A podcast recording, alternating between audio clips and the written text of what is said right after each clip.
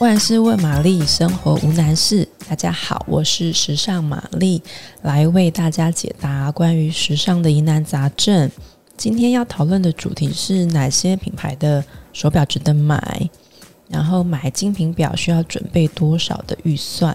第四名是浪琴表，浪琴它向来就是强打瑞士制表工艺，然后。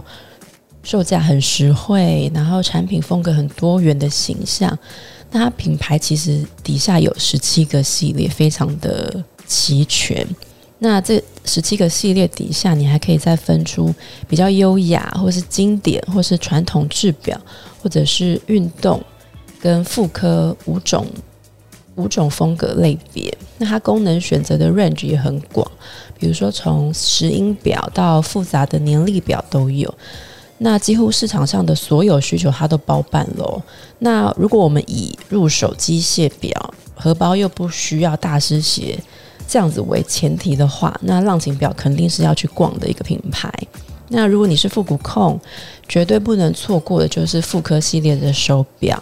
如果你是想要找一款媲美人人衣橱里必备的西装外套啊，或者是黑色小洋装啊。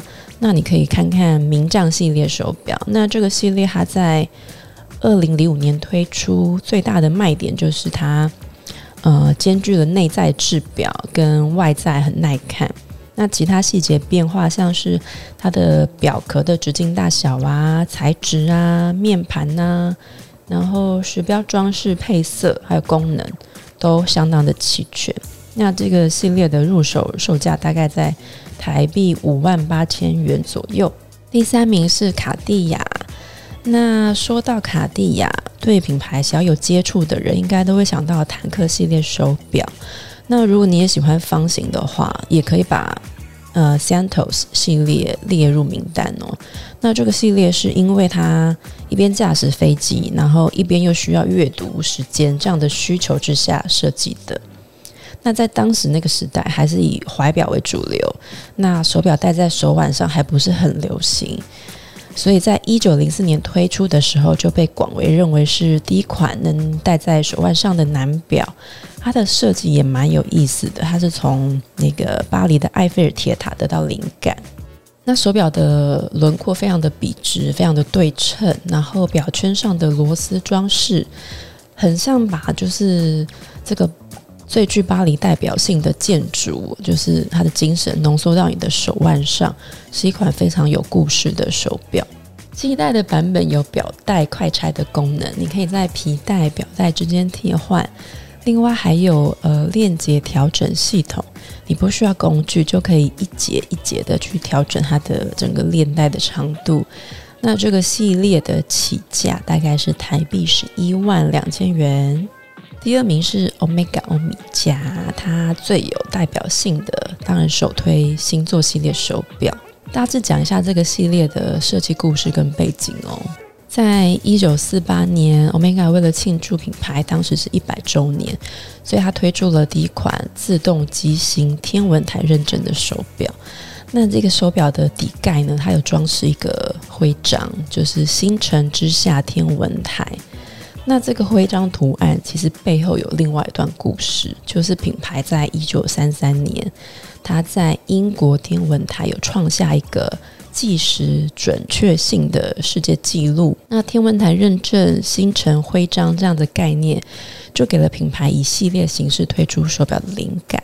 所以星座系列它在一九五二年就正式的问世了。那快转到一九八二年，Omega 还针对这个系列的女表有加入呃曼哈顿设计。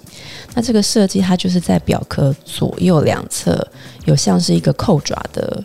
的的设计，那比如说六点钟位置还有一个心形图案等等细节，所以这个系列它其实一直以来都是最受市场欢迎的品牌经典系列女表之一。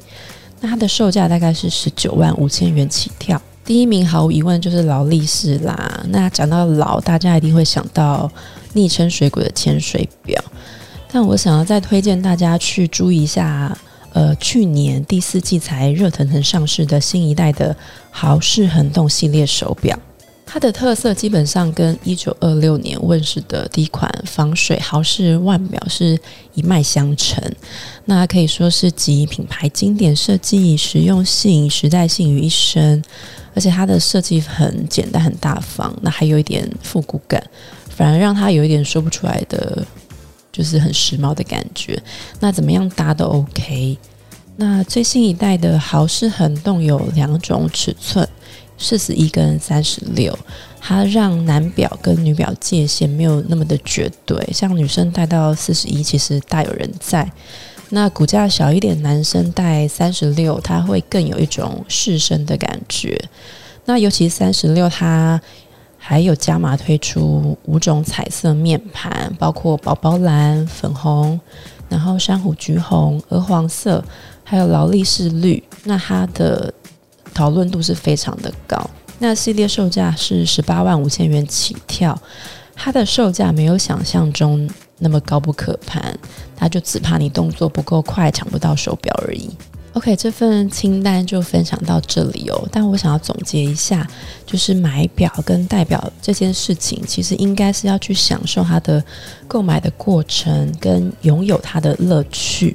而且每个品牌、每个款式都有自己的特色。其实最重要的还是你是不是清楚的知道自己的喜好，跟这款手表是不是在你的能力所及之下买的。那市场机制是一回事。但是你对于一只手表，不论它是什么品牌或什么样式、什么样的功能，好跟不好都是要靠自己来评断的。以上就是我的回答啦。提醒一下，如果想知道更多相关文字报道跟图片，可以到美家的官网来搜寻。如果你也喜欢本集内容，别忘了按赞五颗星加订阅。有其他疑问也欢迎留言给我们喽。